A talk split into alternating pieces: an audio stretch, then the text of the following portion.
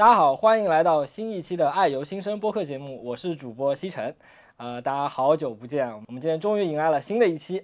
那这新的一期的节目呢，对我来说还是有点小特别的，因为我们这次请到的三位嘉宾都是我在实际 studio 里工作的一同一个音频组的同事啊，三位老师。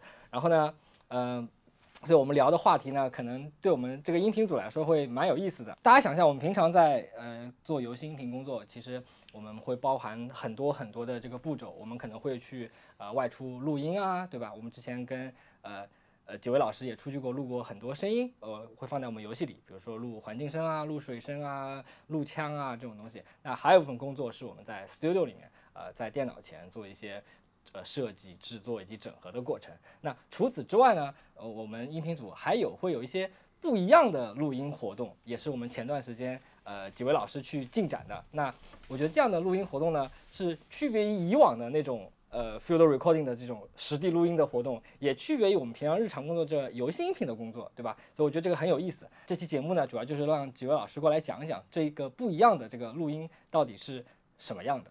好，那接下来我们先由三位嘉宾各自做一个简单的自我介绍。好，我姓杨，杨某，呃，是个声音设计师，没什么特点，就是年纪大了一点。对，第一位嘉宾是杨老师。我们音频圈内如果熟悉听到这个声音，应该也都知道这位杨老师是哪位啊？我们在我们圈内也非常有名。对，呃，我姓张，呃，大家都叫我新哥，或者叫我的英文名字 Kuser 啊，我也是一个年纪挺大的声音设计师。嗯，第二位是我们的呃枯燥老师，他也是从业很多年，之前也做过非常多的游戏的 title。嗯，呃，大家好，我是呃组里第三个姓张，我叫张三。好，第三位我也是我的同事，叫子健。呃嗯，刚刚其实整个介绍我也没说我们到底去录的什么嘛，我们就首先讲一讲我们录的什么东西，为什么这个东西它如此的特别呢？嗯嗯杨老师先说一下呗。好，这件事情是发生在二零二二年的八月底，确切的说是八月二十八号。然后我们小组有三个人被派到武汉去录一件很特别的乐器。一般的乐器，你说，比如说吉他啊、钢琴啊，哪怕是大型的马林巴，都是一件，对吧？那套乐器有六十五件。然后是在快湖北省博的那个编钟演奏厅里边录，呃，录一套编钟。实际上在去之前，我们听过很多的编钟，但实际上到了，然后看了很多的资料，但是 第一眼看到编钟的时候，我我我就我个人而言，我真的是惊呆了。嗯，因为没有一件乐器，它不应该不是说一件乐器，而是一套乐器。因为它有是二六十五个钟组成的，是一套乐器，不是一件，而且又很大，非常大。那呃，你站在它边上的时候，你会觉得它是一个重器，真的是一个重器，因为太它不仅仅是个庞然大物，你你会你会肃然起敬，你会觉得叹为观止，哪有这么样的乐器让你一眼看到简直叹为观止？因为你去你去德国或者是法国教堂里边有那种巨型的那种管风琴，你都不会有这种感觉。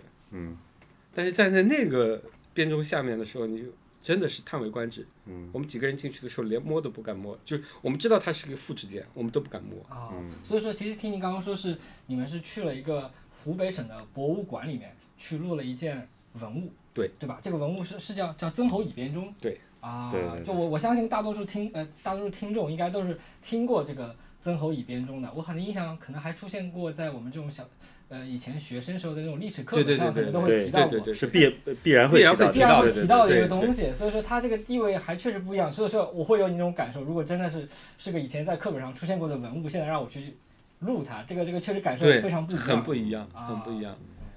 事实上，我们在前期准备的时候，已经看过很多次这个图片了，嗯，但是在你实际站在他面前的时候的感受完全是不一样的，真啊真的是不一样。就跟你的心理预期落差很大，就是你会觉得那个对你看到的图片或者是视频里边，你都会觉得呃不是很大，嗯，也没有那种在高高在上的那种大也是大的那那种就是压抑感。对对对，但是你确实你走到面前的话，你就觉得嗯有点吓人，就是那种感觉。啊，那我我有点好奇，因为如果它是个文物的话，我们这样去，因为你要去录音，一定会敲它嘛，嗯就是说，它是个它是真正那个原始那个原始件吗？是一个复制件。啊，它是个复制件。对啊，这套复制件很特殊，因为全国应该只有就是官方认可的只有五套，哦，就是只复制了五套只有五套。复制件。对，那其他都是仿制件。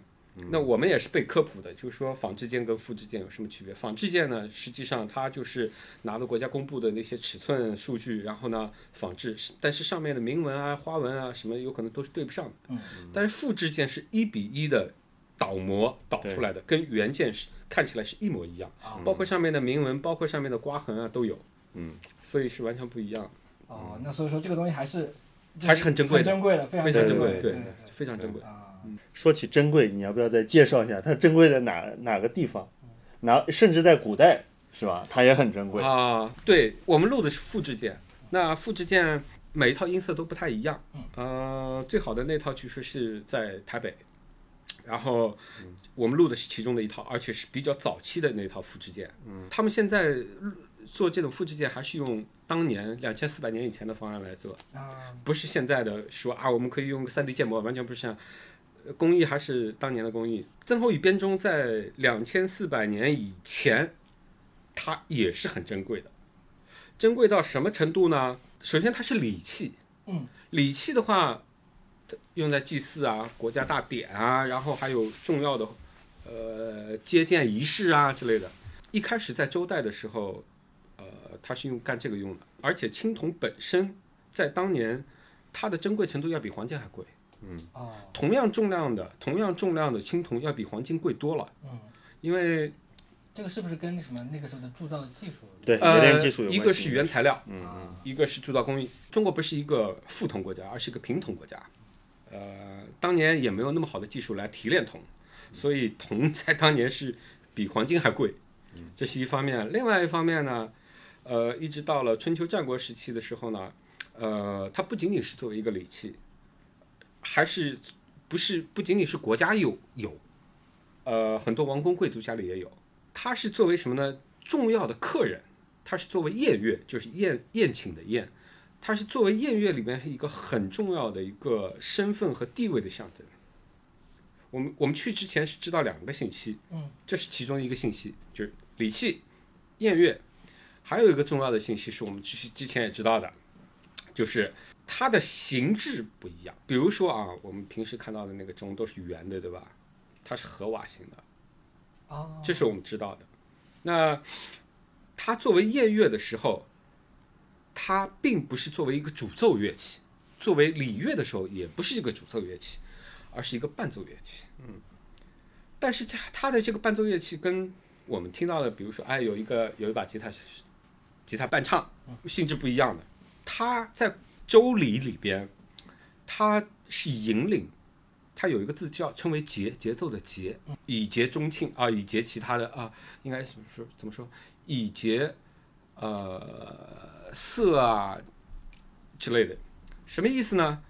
就是它是引领其他的乐器，像个指挥一样，什么地方应该有重音，什么地方应该停一停，什么地方应该速度快点、慢一点，都是靠编钟来走的。啊，这是一个。在同时呢，我们还知道另外一个辅助信息，就是编钟和磬一定会同时出现啊，啊，这是我们知道的。除此以外，我们什么都不知道。我们拿到的信息跟其他普通人是完全一样的。嗯，什么是磬？磬是一种石制的乐器，在中国称为响石。响石它就是片岩，但是这种片岩呢，会敲出来有乐音，是有有点像正弦波，有嗯音高的。那悬悬挂在那儿，一片一片一片一片，就是一片片石头。然后呢，通过打磨它的形状了之后呢，它会有不同的音高，然后每一片一个音，每一片一个音，然后形成一个阵列，称为编磬。那钟呢是有有很多钟排起来成为编钟。这个在古代称为什么呢？实际上我们呃我们说啊，编钟是一个礼器，是一个礼乐，对不对？嗯。实际上这个只是一个通俗的说法。后来我们知道说，实际上它呃它在在周礼里里边称为什么呢？乐弦。乐器的乐，悬挂的悬，它称为乐悬，而且乐悬呢是有制度的。它贵也是因为它是规制的一部分，而甚至是代表。什么意思呢？他当时规定说，比如说，呃，国王一级的可以用酒鬼，鬼就是一种容器这个鬼是哪个鬼？啊，是一个很复杂的那个字，是是一种容器。容器。啊对那他当时规定，比如说酒鬼是国王才能有，王公贵族底下的人数量递减。然后呢，他对乐学也是这样的，比如说对方是一个普通的一个大臣来拜访啊，然后我要行一个国礼啊之类的，但是他不是国王。好，这个时候有可能你是不能用八件、十一件编钟加上编磬的，不可以。它称为乐旋。乐旋有四种制度，一种是环形的，也就是说，他把那个编钟啊摆成一个四方形，其中至少有一边是编磬，围成一个四方形，这个叫合围。我们现在说合围，它有个术语 叫曲旋，曲旋。或者是弓哦，合围叫弓弦，合围起来叫弓旋，这个只有国王才能用的，就是，然后呢，底下的人在低一级的，比如说侯侯侯级的，只能用曲旋。所谓的曲旋就是三面，啊。就是就是我们现在看到的曾侯乙编哦，钟，所以它名名叫侯是就曾侯，没有曾侯是另外一个故呃，事。另外故事。啊你接着说。啊，它是这样，就是说，你你你看到我们现在的编钟，它的照片里面它就是曲尺形的嘛，就是一个七字形，但是它的右边还有一排是什么？是边磬。嗯，这这三样东西合成了一个半包围的长方形，这个叫曲旋。嗯，曲旋只有侯王才能用，国王国王是要要公选。嗯，那依次递减，就是你地位越低，你的面数越少，是这样的。啊，这样的一个意思，你知道吧？哎，那它的器件会不一样吗？比如哦，说，很不一样。我的意思是，不同的这个就是不同的这个 set 吧，它其实就不同的规制嘛。对。那不同的规制，它里边的乐器的数量也是不一样的，不一样对吧？啊不一样的。呃，从实际上这件事情，至少我看到的资料里边啊，是有争议的，这学术界是有争议，就是说，呃，从出土的情况来看，最高不超过十二件，哦，就是就是周王只能用十二件。嗯，这个十二件不是说他没有钱或者是怎么样的，而是这个十二件是符合音律的。嗯因为它是一个伴奏乐器，你再多没有意义。嗯，那所以呢，按照当时的周律，实际上它十二件是最多了。实际上正常情况下，这个十二件应该是怎么来分的呢？八件编钟，四件拨钟。嗯，那在学术上，比如说曾侯乙编钟里面一共六十五件，对吧？嗯，它六十四件称为编钟，还有一件称为楚王拨，是楚王送给他的。嗯，那个拨钟是没有音高的，它就是一个很低的低音，就像相当于现在的 double bass 一样，很低很低的一个 bass，甚至于你像有点像 kick drum，是一个很低的低音。嗯那它是按照音律来分的，不是说我没有钱，而是它只需要这点，音律上只需要这点。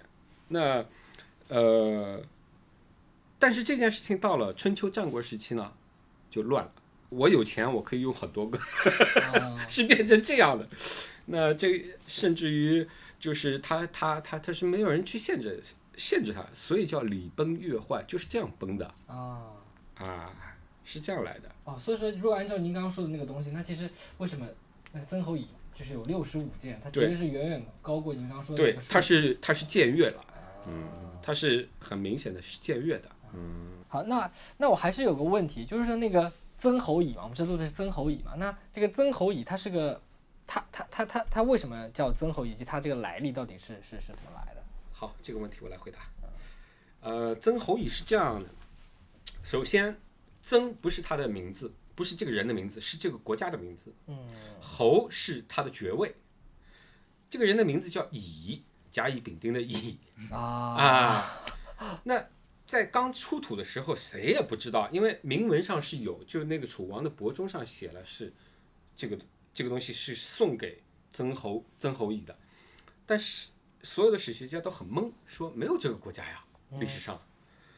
后来基本上这虽然说现在也有也有争议，就是基本上可以肯定的是，曾这个国家就是后来史书上，包括《史记》里面提到的另外一个国家叫叫隋，就随便的隋，就叫隋，而且编钟这套编钟就是在湖北随州出土的。哦，那据按理说呢，就说逻辑上就说那块区域以前就是古隋国，嗯，这块区域他就在那边出土的，所以曾国就是后来的隋国。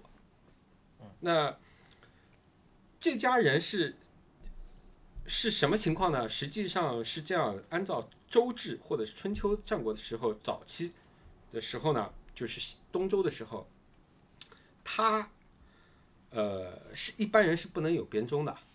必须是王公贵族，也就世袭的那种呃周王室的人才能有编钟。嗯，一开始的时候，OK，那也就是说，可以肯定的是，曾国曾曾侯乙乙这个家，他们家是周王室的姓姬，姓姬就周王室的呃呃文王武王都姓姬嘛，所以他们家应该是姓姬的。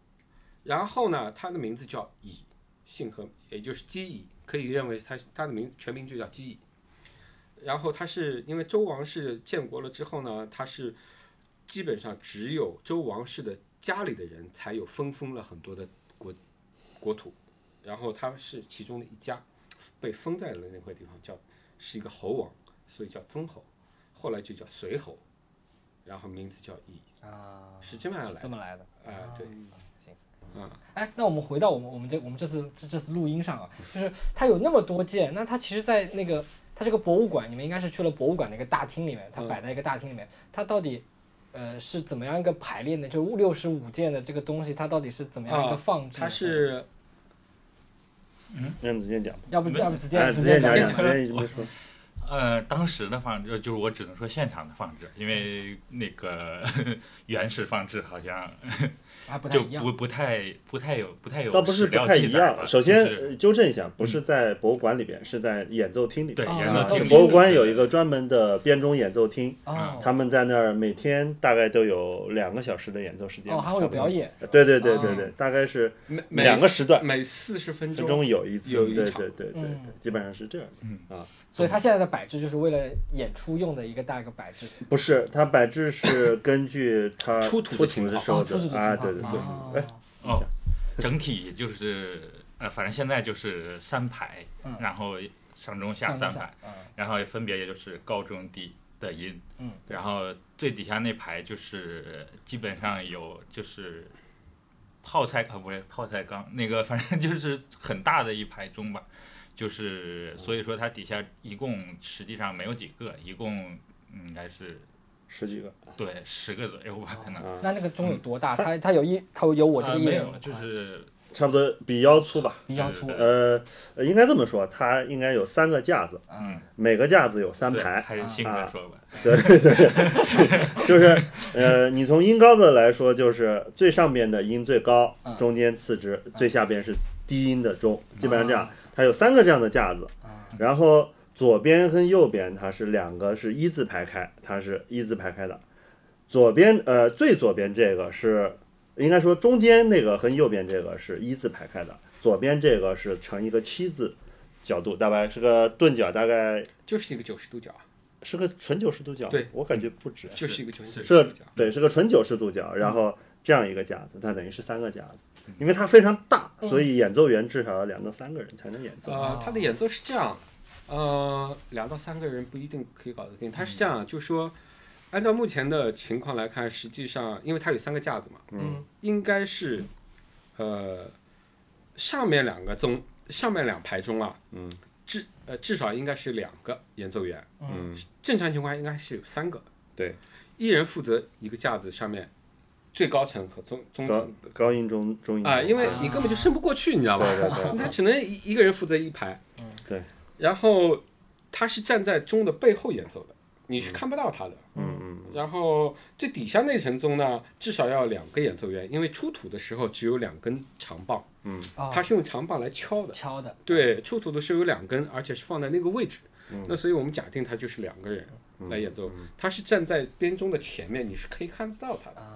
啊，是这样来的。呃，你还是要有一个理性，呃，就基本的概念，这个 size 有多大？对。它大概有一个七点三八米长，七点三八米长，是三个架子，对对对，对连起来是吧？没有没有没有没有，是两个架子的，对其实是两个架子，对对对，就是你可以理解为一个架子就有三米几，将近四米这么长。对。也就是说，像您刚刚说，如果我们把这一整套东西定为一这个屋子都放不下一个乐器的话，它其实整个也宽度就有七米，七米啊，七点三八米，对对，呃，七点三八米只是摆的，然后它后边有一个演奏台，嗯，那那个人要站在那个演奏台上演奏，你要算上那个演奏台的面积，那就更大了。对啊，因为它那个最上最上面那根呃那层钟啊，它也是挂在那个架子上嘛，那个感觉有那个两梁差不多是两米四左右，啊，对它的高度，对对哦对对对，就子健那时候摆那个麦克风都得得放个椅子站上去摆嗯啊，对，所以他们后面那个两奏两个演奏员是站在一个架子上，一个台子上，一个台阶上，对对对对，要不然他够不根本就够不着那个钟对，对。嗯，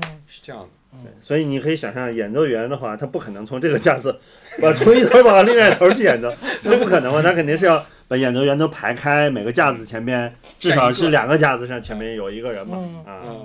还有就是那个大钟，它是必须要用那个特别粗，大概木棒子，将近两米长的一个棍子去锤他，锤它，锤呃，对对啊，就像我们撞钟一样的那样，撞钟一样他这样一个人这样抓着，这这这样撞，啊所以他也是基本上两个人是吧？两个人对，人前面是两个人，对前面是两个就是，撞这个大钟的时候，就是最下面这一排钟的时候，他需要两个人拿着那个粗的东西在那儿待命啊，基本上这样。那那那我我们来再聊一下这个录音嘛，因为我们之前肯定也我们团建啊什么都出去录过音，那我们平常会带一些录音机啊，然后带很多支持的话筒，对吧？取决于我们这次出去要录什么东西。那那那那这次其实录音跟我们之前的很多实地录音应该肯定都不太一样样吧？完全就是说呃，像如果说你们当时去的时候，你们呃从器材的选择啊，然后包括去了之后在厅里面这个录制方案的时候，大概会有什么样的考考量呢？基本上是几个吧。第一是它的声学特点吧，第二就是我我们一直在讨论一个问题，就是第一是以什么样的目标去录这个音，嗯，那是数字采样还是乐器？这是完全两个出发点，完全不用。完全不一样的出发点，那这个我们在一开始也有很多的争论。呃，那我们刚刚也聊到了，就是说在现场是要拿这么大的呃大的小的棒槌这种东西去敲它，那 是吧？是吧？还有那种带跟撞钟一样的东西撞它那我其实蛮好除啊，出。那我其实蛮好奇它，它它它它撞出来是，因为它是件乐器嘛，对吧？嗯那它撞出来那个声音，跟我们现在呃听到的那种呃我们大家现在熟悉的那种十二平均律的乐音是一一样的吗？还是不太一样？嗯，首先我们这次没有对常规的钟去做一个采样的对比，所以呃常规的钟的泛音序列到底什么样子，我现在不能给你下一个定论。但是从我们采下来的，因为你这个问题其实比较宽泛，因为它不是有三层钟嘛，就高音、中音、低音。那从我个人的感受来讲，那在采样的分析上来讲，它相对来说上面这一层最上面这一层的钟，这层叫钮钟，对吧？最上面这层叫钮钟，比较小，表面是光滑的，没有任何的凸起。那有铭文吗？有的，没有没有铭文是吧？没有铭文，它是比较光滑的，你可以把它理解为，我觉得它更接近于一件纯乐器啊。长得有点像牛铃，对对对，哎，牛铃就是一个大号版的牛铃，你可以这么理解，就是大概呃前上臂这么长，差不多。对对对啊，然后没有，它跟牛铃铛唯唯一的看初看上去啊，嗯唯一的区别就是牛铃铛里边是有一个蛇的，哎，对对它是对对，没有蛇的它是没有蛇的。啊或或者我这个问题换换换换个角度啊，更嗯更通俗一点的问，就是说它有那么多键嘛，我嗯敲的时候不会敲出哆来咪发嗦拉西哆吧？当然可以，啊，也是可以的。可以的但是它啊呃，它比较特点的是，这个一鼓双音是我们后边讲还是现在讲？可以讲，你可以讲，没。呃，那基本上是这样，它呃，不管是国家宣传还是什么，它这个增厚一变中最大的特点就是一中双音。哦，有有一个一中双音的概念。什么叫一中双音呢？就是说你在这个钟的正面去敲击它，你会得到一个 bass note，就是一个基因。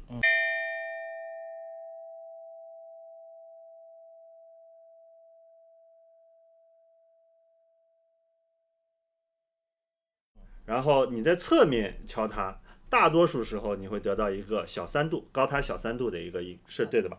应该没错。嗯以小三度为准，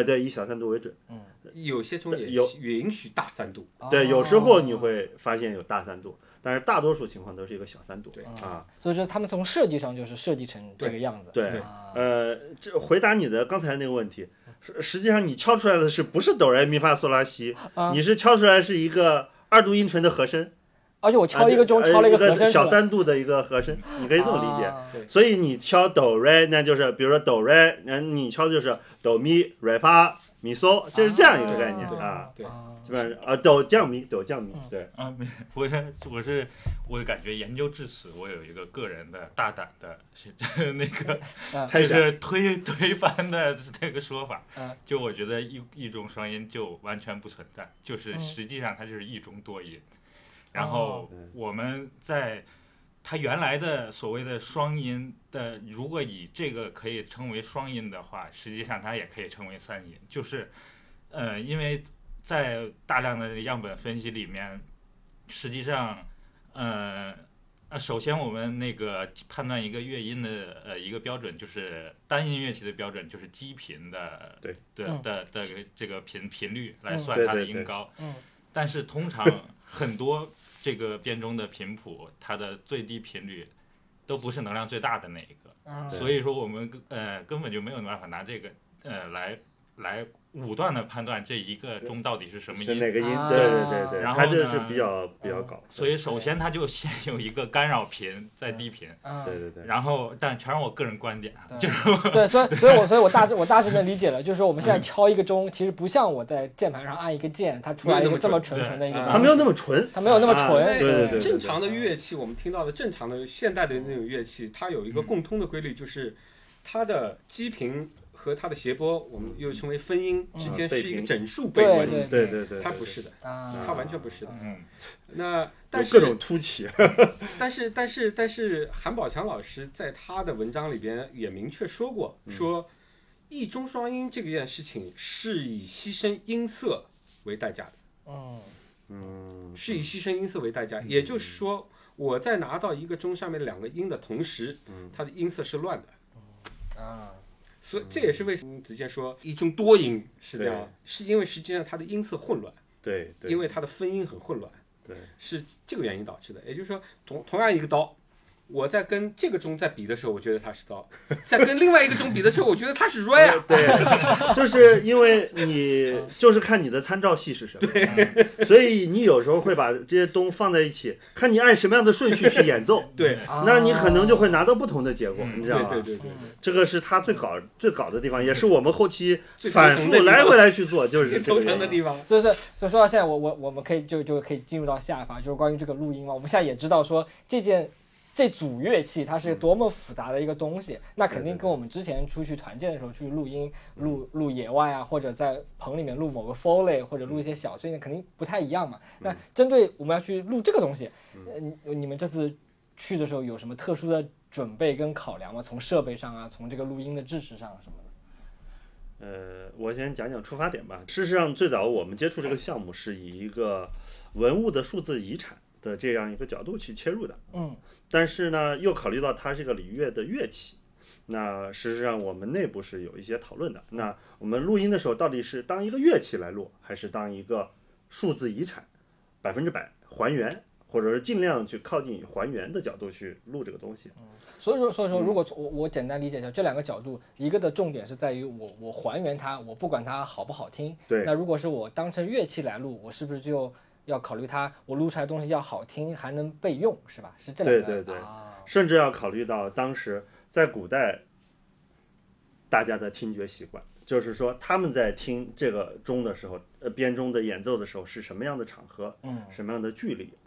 那但是你从数字采样的角度来讲，那这个的距离又是完完全全是另外一回事情。哦，因为这个就这个原则会直接影响到我们该在什么距离上去录音。啊对对那后来就老杨就想了一套比较折中的方案，哎，老杨可以讲一下。嗯啊，好吧，这个是嗯，这也是我们一开始就碰到的问题，就是说，呃，两个，第一个，你知道每一件乐器，包括钢琴这样的乐器，很常见的乐器，我们都有一个适宜的听音距离。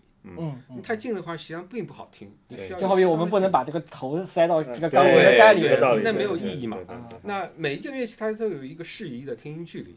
那这个在这个距离上，我们听到的声乐器的音色，我们称为乐器，嗯对不对？包括小提琴，你不可能站太近，站太近全是弓摩擦的声音，根本就没法听。它需要有一定的距离。那编钟也一样，我们第一个问题就是，我们第一个疑问就是说，应该什么样的距离才是合理的、合适的？嗯，那就回到两千四百年以前，曾侯是站在哪一个位置，认为，哎，这样我听得很舒服。对啊因为我们要判断一个乐器的适宜视听距离。对，或者说在他演奏的时候，它是一种什么样的场合？那一般观众会大概坐在一个什么样的位置？这是一个基本这是一个很的考量关键的位置啊，因为才在中中型乐器有一个很大的特点，嗯，它的音量有可能不大，但是它的传播辐射距离很大。对，这个是所有的中型乐器的特点，无论是圆形钟还是富瓦形钟，嗯，都是这样。嗯，那这个是让我们很头疼的问题，我们完完全没有资料，我们也不知道。那这是一个，另外一个就是张鑫刚才提到的，就是说，实际上翻译过来就是我们要录一件乐器，还是录六十五件乐器？嗯。这是一个很头疼的问题，因为它太大了。对的，那如果是录一件乐器的话，那我们只要找到一个几几何位置上，嗯，那我们确保每一个钟听起来音色平均就行了。嗯但如果是六十五个乐器的话，那嗯这个整个录音方案就不是一个方案，而是要六十五个方案。对，你要呈现一个六十五的这样一个阵列给你的感觉的话，对，啊啊，那方案完全是不一样的。一样的，对，那最后折中，折中的方案就是我们用三个距离来录，近场、中场和远场三个距离来录。嗯，那同同时还有一套那个，还同时还有一套 Ambisonic 哎，对，M sonic，，一阶的 Ambisonic 话筒来录。那一阶的 Ambisonic 实际上是作为以后 XR、VR、AR 的一个一个数据的备份，我们提前录。然后我我这里稍微打断，我可以可以跟听众稍微解释一下什么叫 ambisonic，就是它是一种相对特殊一点的一个一个话筒，然后它它的这个录音的这个话筒跟普通的那种呃大家现在的话筒不不太一样一样，是因为它能更好的记录下整个空间方位的一些信信息息的东西，因为平常普通话筒只能怼这个东西，它只能录下一个单声道的东西。对这个稍微解释一下。可以交互。对对，对其他的话筒你是没有办法交互它的相对位置。对。对对对对，哎，您继续。嗯然后我们在去之前，实际上我们有两个方案可以走，一个是我们带电脑过去，然后带一块高精度的声卡过去，高质量的声卡过去。那还有一个方案就是我们带数字录音机过去，但是最后我们放弃了带电脑过去，因为考虑到有很大的风险，嗯，其中一个是。呃，我们不知道场地的温度、湿度怎么样，嗯，我们不知道电脑在这么样一个环境下能不能稳定工作八个小时，对，我们完全不知道，这个是风险很大的，而且声卡所有的声卡，尤其是高精度的声卡，有可能经不起颠簸。嗯嗯。我们需要从上海到武汉去，我们不知道路上会发生啥。包括呃电脑的底噪，对电脑的底噪我们都不知道。对，那最后决定是说用数字录音机。对，就是跟我们之前去野外，就对就更适合野外工作那不，种。这里边有个重要的考量点，是因为我们的我们一共是十二路，十二个对，我们一共有十二路的输入嘛，嗯，那普通的声卡其实根本承受不了。承受不了嘛，嗯对，然后如果我们要带有十二路画放的这么一卡声卡过去，对，呃，这就意味着说我们需要有专门一一套箱子，嗯，摆放这些设备，因为你需要供电、稳压之类的，对，你没有电稳压电源根本就搞不定的。嗯，那呃，所以我们带决定带录音机过去，因为带录音机的话，至少野外录音机它的精度很高，现在可以做到，呃，幺九二 K 的这样的录音。然后呢，对于湿度和温度的适应能力很强。以我们现在的，因为我们经常出去录音嘛，所以我们知道说，比如说 Sound S 八三三啊、七二二、七四四这样的录音机，它是可以，它它的设计就是能够长时间不停的运作，嗯而且稳定能适合各种不同的环境。对。对对对，对。就抗噪嘛，说白了很抗造。那那很是一个很理想的选，很安全的选择，不是一个理想选择，是一个很安全的选择，嗯对。是这样。所以，所以我刚听你们说说这个，你们最终的一个方案是说从呃近场、中场对、远场这个来录下整个东西。那其实更多是把这一整个东西呃作为一个还是要保留它作为一个整体乐器来呈现是什么样的，而不是说说我们传统的录小东西一样，我拿一支单独的麦克风怼在这个每一个钟对对前面给它对对录下来，因为这样就失去了它作为一个整体的意义。对的哎，对对对对对对对，啊，考虑到用中场原厂的另外一个原因，就像我们刚才说的，就是说我们想知道说编钟作为一个乐器的时候，它的适宜的听距离到底对是多少。嗯那作为一个采样的话，我们需要捕捉很多的细节。嗯但是你作为一个乐器的话，我们不需要过多的细节。嗯但是如果你只有一套话筒的话，你就没得选。对但如果你有几套话筒的话，我就有充分的空间可以去选择。对，你在后期处理你在后期处理的时候空间就大嘛，对啊，你可以做任何的 combination 都可以。嗯对嗯甚至于说，我们做做 VR 的时候，我需要听到远距离的、中距的，甚至于很近距离的，我在 VR 里面都可以实现。对，就我所有的素材都有。对对对对对对，那那你们刚刚也说说这个这个钟不是有七这个这个这有七八米一套有八米七八米7.38米这个大对吧？嗯然后包括演奏的时候都会有需要两三个演奏员可能在那演奏。那我不知道现场因为三位都去了嘛，那你们当时是怎么分工的嘛？因为这个我觉得这个录音肯定异常复杂对吧？嗯，就就不知道现场是怎么怎么怎么怎么具体操作的。嗯，让子健先说说。我我就说我你在现场的角色是什么？我在现场就是负责 CO 一百这支最近的这样这支话筒，就是就最近的那个。对，就对摆位是保证它的指向吧，就是啊，嗯嗯，子健的有工作，现场的工作有两个，实际上不仅仅是摆位 嗯啊，有三个。嗯第一个是他是要，因为我有个进场的话筒，进场的话筒是每一个编钟正鼓和侧鼓它都要移，嗯所以它要移六十四乘二次，一百嗯一百二十八次就是我。们刚刚说的，因为有一中双音，所以说对对对啊对，所以它有移动一百二十八次，它每次都要移，然后每次要确保 角度、距离都是完全一致。啊然后第二个任务，他不好意思说，嗯实际上他承担了一个乐手和我们之间的一个一个交流的桥梁因为乐手站在中后面，他跟我们说话，他要喊的，嗯，要不然我根本就听不见。对那所以，呃，子健要负责把他的话传达给我们，协调，哎协调协调对因为我们不知道现场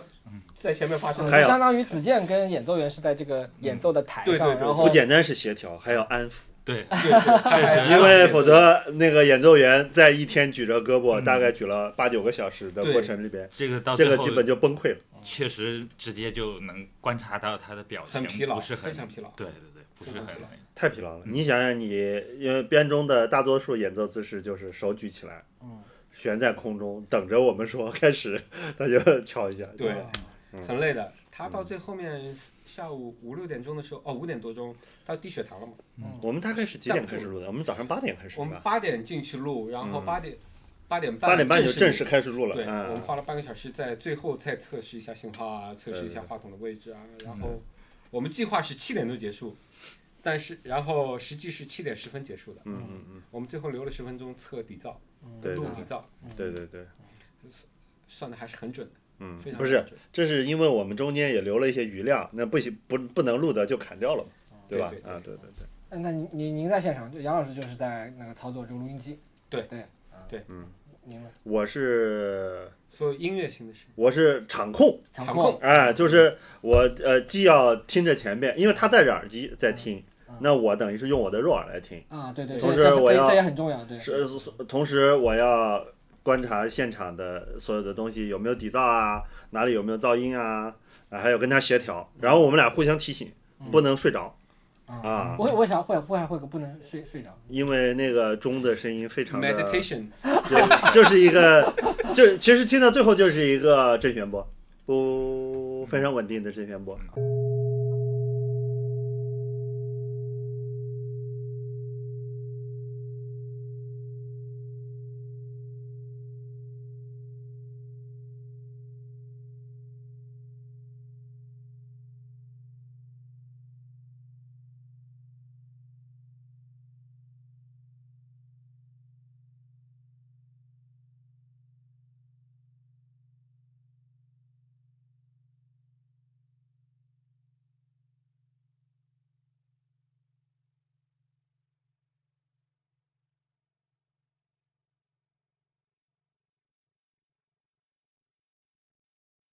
很长很长时间，最长的一个音要两分钟是吧？90秒九十秒，对，就是我我敲了一敲一下嗯九十秒。九十秒都没有停。啊，从应该从 CO 一百出来，应该是要九十秒，呃，CO 一百其实还好啊，是，原厂那个，对原厂对原厂的那个麦收到的声音最长有九十秒。就相当于说这个钟在这个厅里面，我敲了一下，回它荡了九十秒回。荡九十秒钟才结束。所以你要这么想，那个演奏员就那个手在那举了九十秒，或者就是说咚，他就在等着，要等九十对，秒。最短的一个也要十五秒呢。对对对最短最短的一个。对所以你可以想象，对，基本上就是这样。他他是监听录音机啊，然后我就是场控，他就是具体的摆位，还有就是给钟做 massage。对，哦，这是他的第三个任务。对对对？就是这个钟，它不是有挂钩吗？它挂的位置一定程度会影响这个钟发音是实的还是不实的，就相当于被制音了一下。哦，对，，就是这个变调夹可能没夹好的这种感觉嗯。我去调一下这个变调夹，就是就就是你把因为就钟挂在那个钩子上，你给它稍微松一松，它其实是因为那个常年他们也不去动，那那个结构已经固化了，嗯就导致你敲出去那个声音就没有那个没有不。松弛了嗯啊，而且那个音就被指掉了嗯啊。那就是他去松松筋骨，然后那个换一下位置。就举着那个钟举起来，然后稍微挪一下，然后这样它那个架子就脱嗯，就从那个原来的槽子里边就脱出来了，这样它的震动就更自然一些嗯啊。很累的。很累你知道这个钟有多重吗？五吨。啊不不不，他没有举五吨的，对，他你说是整个那个这一对套钟一套五吨，有五吨五吨，他每一个都举了一遍。啊，你对，你是说的感感觉是子健把五吨重的一个 钟举了起来了？差不多，他一天这边举下来，差不多只是用五吨的东西。对累累计重量应该有，那你说底下那个，就是那最大那个钟，那那举不起来。那举不起来，，举不起啊来。那个那个举不起来那个钟也没事儿，它是它它那个低那个钟，嗯嗯，没有录那个钟，在我们录的那套钟里边，它是没有发不出，哑音的是哑音的。啊，火钟对，我们刚刚也说到这个录音的目的嘛，就无论是出于从呃这个这个还原的角度，那还是从这个我们要去呃说把它作为乐器，那其实录这样的东西，其实对于这个噪音的控制是是是非常非常严格的。那我不知道，因为它它也不是个专业的这个录音棚嘛，那我不知道在现场那个演奏厅里面，呃这个噪音还是还是会有的吧？就是怎怎么控制的？有，它实际上它是个演呃，它是个演出场馆嘛，对，就肯定不是一个录音场对，馆嘛，不会做到那么高的对对。标准。那所以它现场的噪音基本基本就是呃那么几个嘛，一个是呃空调，哦，空调。一个是灯，对吧？灯的散热散热风扇，还有就是呃除湿器嗯啊，是在后台的除湿加湿除湿器，还有就是偶发的那种，偶发的那种，啊。比如说这个呃。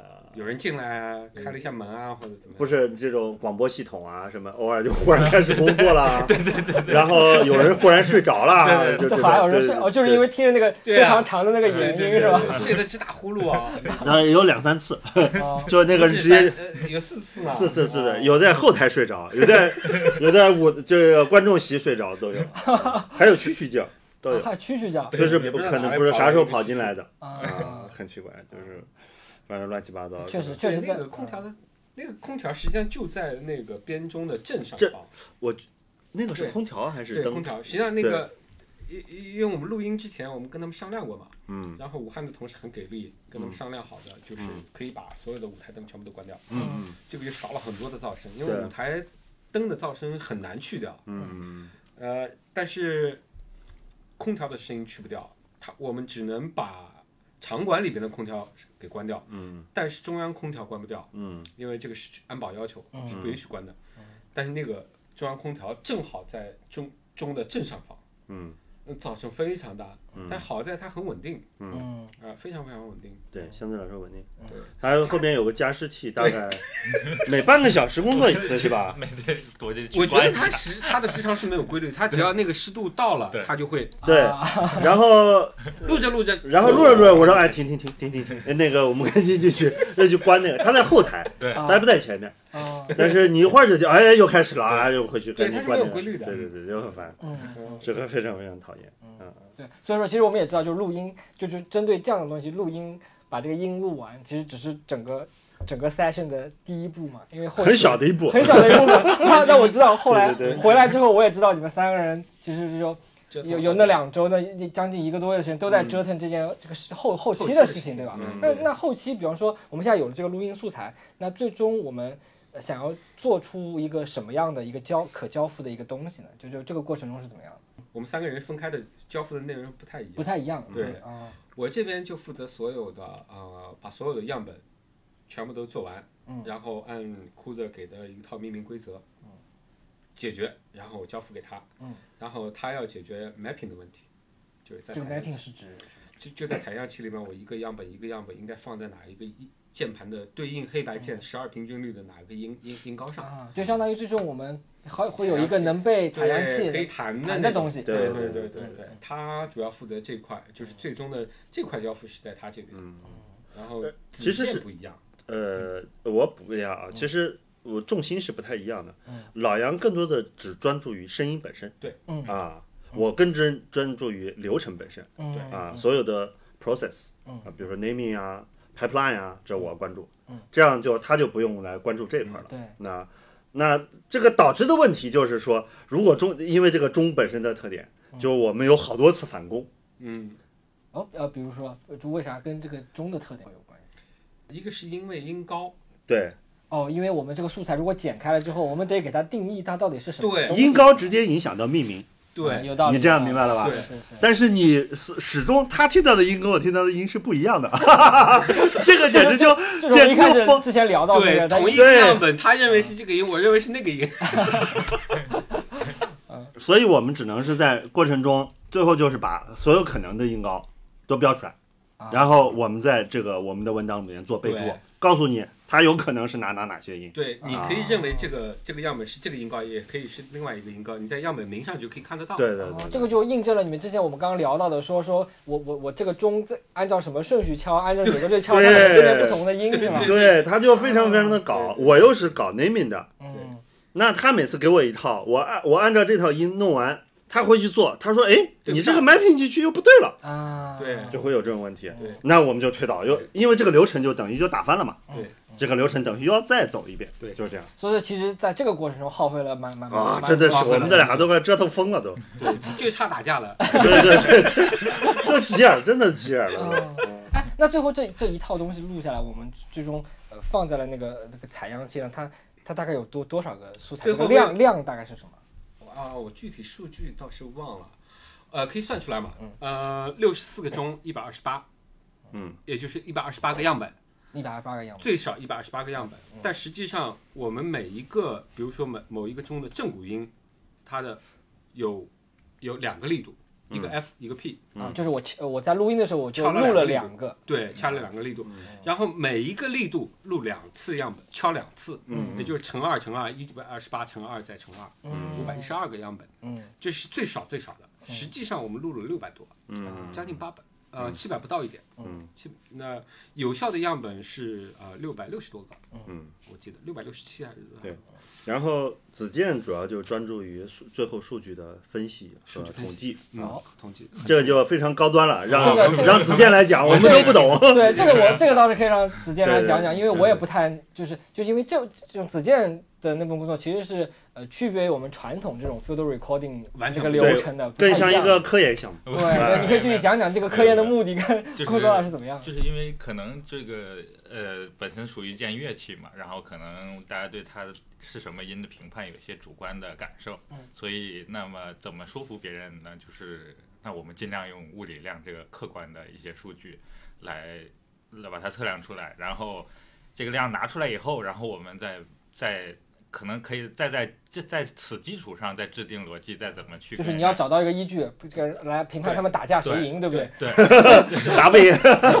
他至少要得出来一个结论，就是说啊两个人到底谁会赢，嗯，他要给我们一个阐述，是是是，嗯。对，只能有个阐述，打是打不赢的。打不赢的他只能有个阐述，对对啊对对他要解释我们为什么两个人差异。嗯，对对对对对，嗯或者说做一个比较客观的，呃，基于数据式的分分析哎，对对我们不给一个结论，但是要给一个原因分析，哎嗯，对对对对对，你接着说。整体上就是，其实就是那个，呃，就是一个傅里叶分析，就是，呃，时域变到频域去，然后在频域里面去找它的频点，然后就是批量，呃几百个样本批量进去导，然后批量再转成表格，然后哦再去处理这个表格里的数据，包括杨老师指点，然后最终呃留下的四个数据是最大能量的频点，第一个。嗯，啊，第二大能量的频点嗯，然后还有最低频点的频点，就是基频，对，嗯以及呃衰减六十 dB 花最长时间的频点，啊然后这四个频点基本上能囊括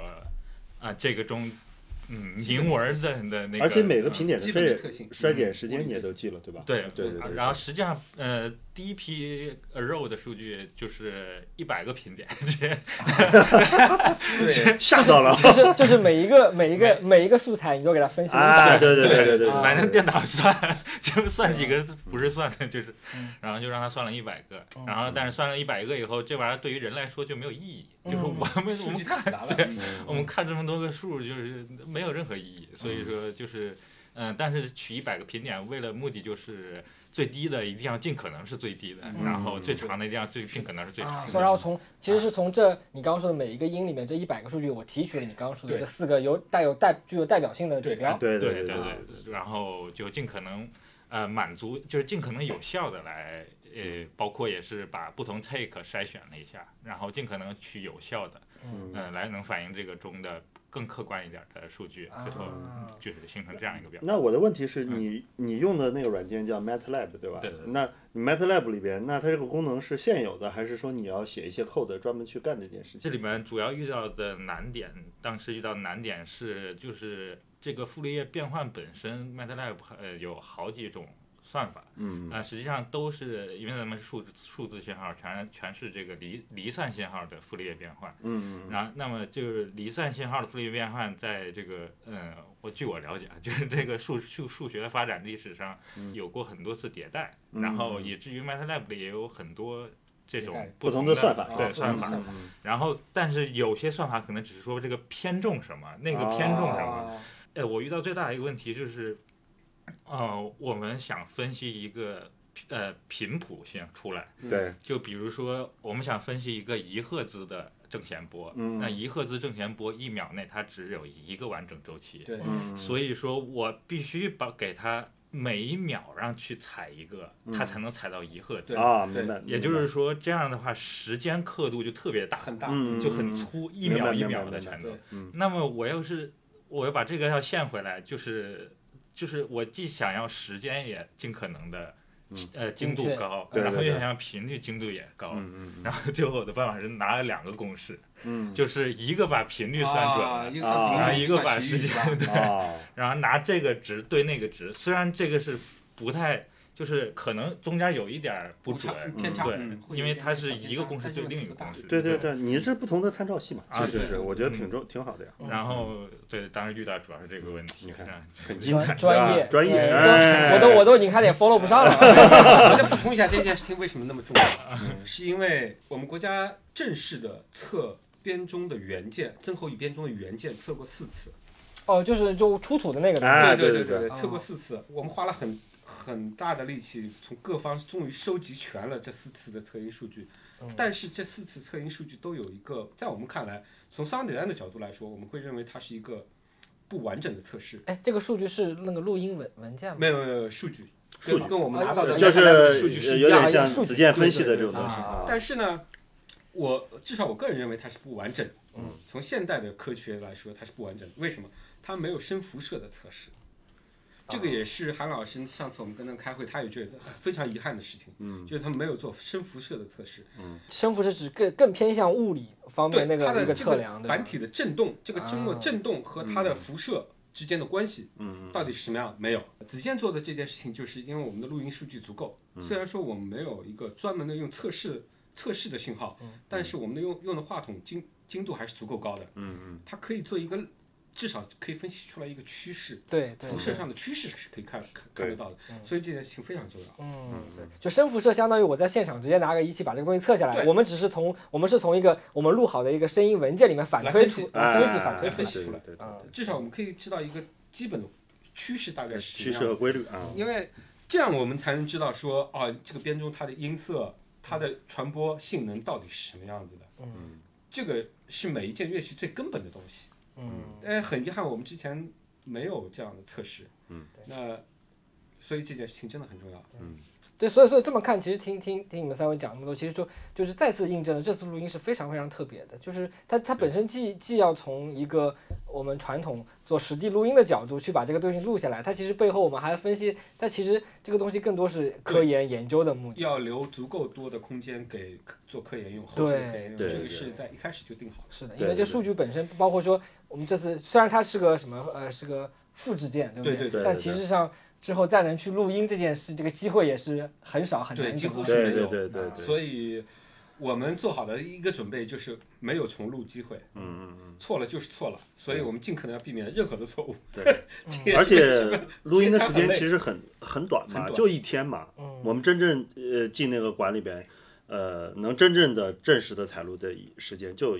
十个十二小时都不到。下午嗯，七点，对，就是这一天我们要把所有东西都做完。那当然是我们能采集尽量多的数据，越多越好了。嗯嗯我我那我我我现在从从一个观众的角度来来提个问题啊，就嗯就比方说，那这个东西被呃录下来之后，它之后呃会被用到什么地方吗？是我们有什么途径能够听到这些声音吗？这次编钟的录音是整个呃一个项目的一部分，然后呃一部分数据我们会呃有可能做到一些 VR、AR，现在还不确定，因为这个是另外一个部门的事情。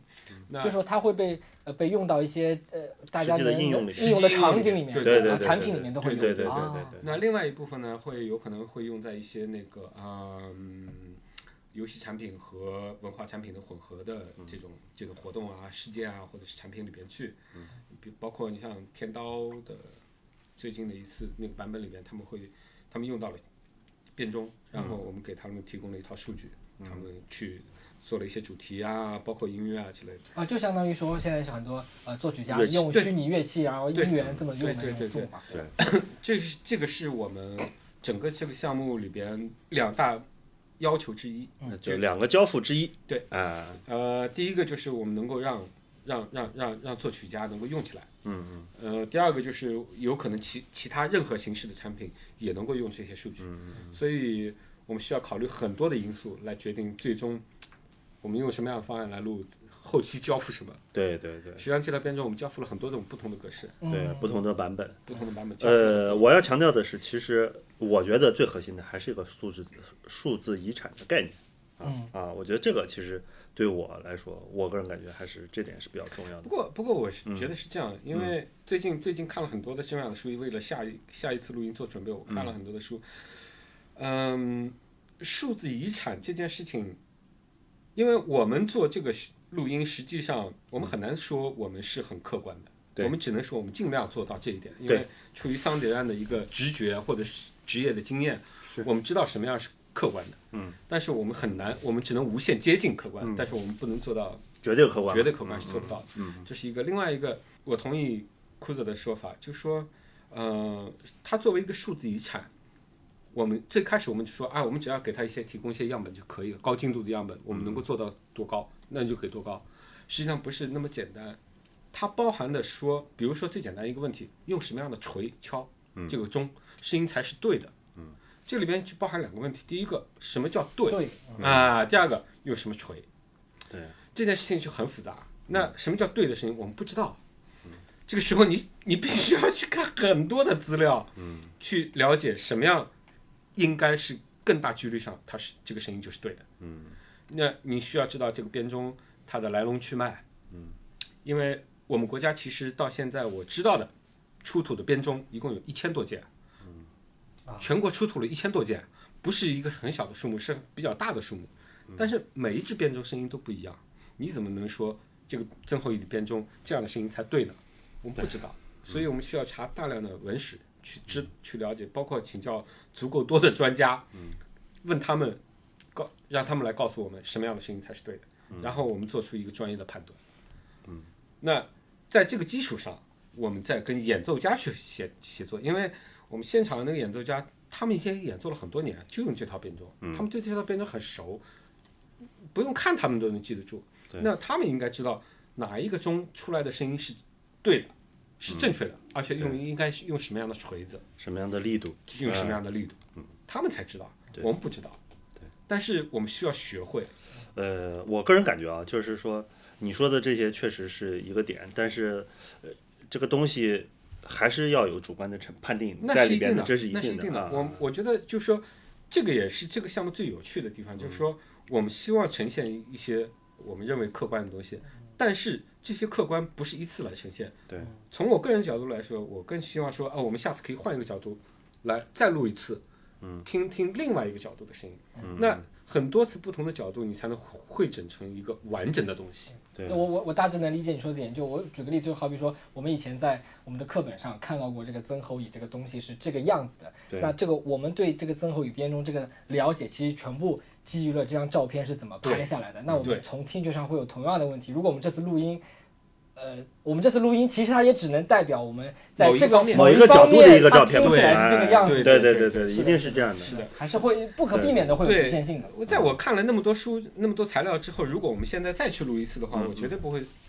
绝对会调整方案，对对对，绝对会调整方案。定会的嘛。嗯嗯对嗯，只不过就是当时录的素材多，那我们回来对，他在做 mixing 的时候，他选择的空间就很大，那他可以选择各种格式和各种各样的听感哎，对，之类的就去混合，对。对对，其实这个思路就跟其实跟我们做游戏很像的。很像我们我们希望它我们收集来的素材，它在之后会有更多可以被交互的对对对对对对可能性嘛对对对，嗯这个思路是完全一样的。哎，你别说，真的是哈，对啊，真的，其实这我这有点是因为我们是这个专业的，对呃我们造成的习惯于解构这么重这么建。哎这么这么干，结构重建因为我们在游戏音频中所有的设计其实都在做这件事情。对我们把一个东西拆散，然后在呃数字世界里再把它重建出来。对，然后子健在做一件特别牛逼的对，数字重现的事情，我们也聊过，对对对对，就是呃，其实还是遇遇到了点瓶颈了，就是因为这前面的那个呃数据分析相当于呃挺细的了，然后呃，于是就是突然就想到，嗯、我既然已经拥有这么多频点了，我那我再折回去给它拿振荡器振出来会怎么样？然后呃那天也是跟嗯二位吃饭的时候，就是聊到这个。受你们启发，然后我就嗯拿那个 Meta Sound 开始搞，然后就呃搞出来，就是其实低音低音的编钟能听出来，就整个过程就是说我拿了二十多个呃呃正弦波振荡器，按照分析出来的原音频的频点，然后让它以某个 ADSR 这样去播放，嗯，然后相互的之间的音量关系也是按照那个前面那个分析出来的这个数据来来来来来构成的，嗯。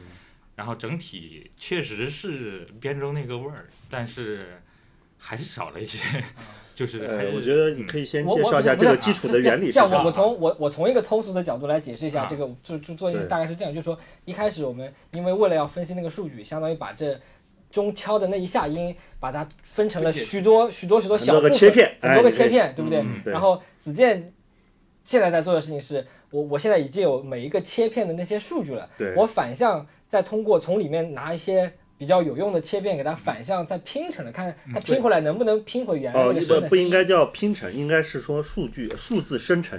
哦我觉得这样是比较哦比较可比较准确的，对对对对。嗯而且这里面有一个最基本它拿最简傅单的波立叶的一个元素呃，呃傅立叶的一个原理，你给大家讲一下，就它是为什么？啊，对，就是我们可能大家比较熟悉，应该是体检的时候会有可能会碰到一个音叉这样的东西，就是它是一个纯净的金属，基本上发出来的声音就是一个纯净的正弦波，呃，很 很接近正弦波。然后呢，那么其实整个整体上金属都比较容易发出这种呃比比较偏向于发出比较纯净的声音吧，就起码比什么木头啊、塑料啊之类的更容易发出纯净的声音。编钟材质虽然不那么均匀，然后形状也稍微呃怪异一些，但是整体还是是一个金属。所以说，包括我们现场也听了那个最高排的那个，就是我们之前面说到的那个最小的那个钟，其实敲一下，就它音头可能还复杂一点，后面就是个嘣儿，就是很尖的，就感觉是一个正弦波。所以整体还是觉得有可能，我们能通过就是我们体检时候听的这个音叉，然后可能我们找一百个音叉一起播一下，能播出大概类似编钟一样的声音。那么就是基本上就是想干这个事情。然后，呃，初中呃其实是就是我们呃实际上经过这个呃模拟到数字的转换后，我们已经拥有一个采样的样本本身，呃，就是对采样样本本身了。那其实这个样本可以拿波表合成来合成一个啊、波，但是这相当于就是回放这个波，所以那个想到用这个加法合成还原那个波，还是说呃，就是想尽可能的把他的基因抽出来，而不是想把他素描一遍，以至于造出来他的兄弟姐妹，而不是造出来他外表是他自己的那个对，然后通过他这个兄弟姐妹，我们可以改改变成兄弟姐妹的这个的特特对。你说的有点复杂了。啊是吧？就是首先，傅立叶的原理是，对对对。就是说是呃，理论上是说，自然界的任何一个声音，它都可以被拆解成无限多个正正弦弦波。波的组合。组合。啊。啊，这个是它的最基础的原理。那啊。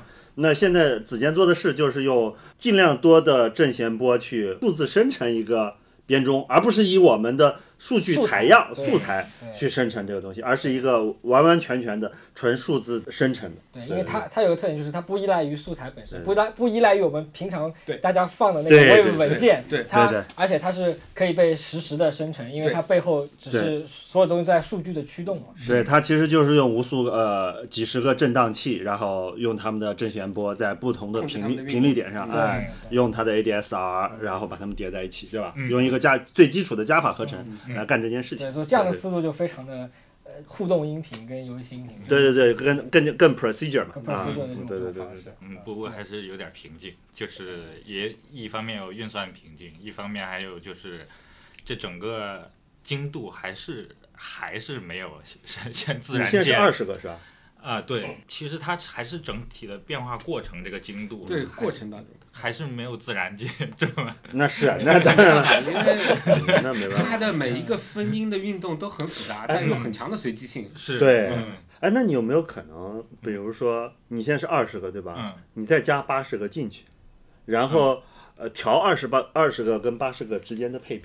哦，我现在已经呃尝试干了这么一个事儿，就是我先搞出二十个来，嗯然后我搞了十个倍频程，嗯每个五个，嗯然后就是我既拥有前二十个最大的点，啊同时我还每个倍频城里找五个，啊。然后这样我想把它保高频保住。那它这个倍频是呃呃，它倍频的这个层是是你那个数据分析里边就有的，还是你自己推算出来的？啊，我自己按二十往上翻，就是最低哦。听域听域不是二十嘛，就嗯。二十到四十是一个，四十到八十，八十到一百六，一百六到三百二，一一路能翻到二零四八零，正好就是二十到两万。嗯，嗯。然后就是每这样一个格里取五个，哦，这样就是如果它是一个纯净的钢琴乐器或者嗯。这样的话，它理论上每一个格里都能有一个它这样的呃这样的一个频点出来。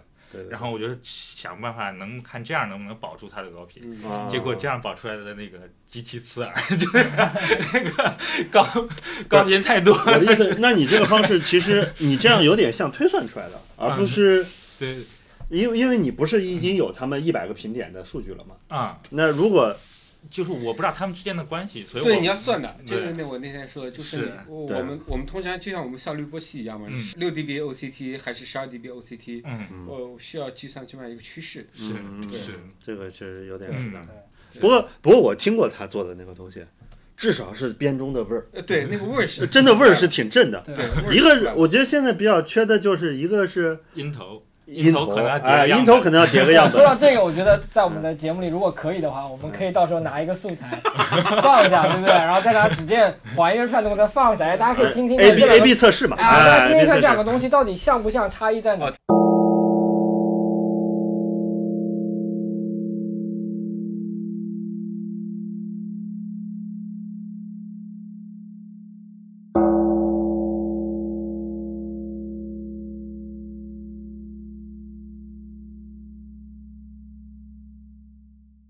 我觉得大部分大部分观众可能会觉得子健做出来那个更好听，更好听因为那个更符合很听习惯嘛。对对啊对对。嗯，对我加个卷积混响，这么回事啊。那就肯定更好听了。对对卷卷回去。所以说，你看，就是我觉得挺很好玩，就是我们这么一路从一个录音聊下来，对吧？聊到了，哎，我聊到了我们一个 procedure audio 这个东西就非常契合我们这个这期节目的标题，对吧？叫敲响音乐元宇宙的钟声。嗯那其实就是说，我们要录音的这个对象，它是如此传统的一个东西，但我们现在要做的事情是把一个如如此传统的东西给它从一个各方面把它保留下来，最后我们能在一个新的数字世界里面能够让演奏它跟还原它。我觉得这件事情的本身是特别好玩跟特别有意义的一件事情。嗯嗯所以非也非常感谢今天三位呃老师过来跟我们分享了整个其实异常复杂的一个过程，但是大家都把一些重点跟浓缩给给他分享出来了。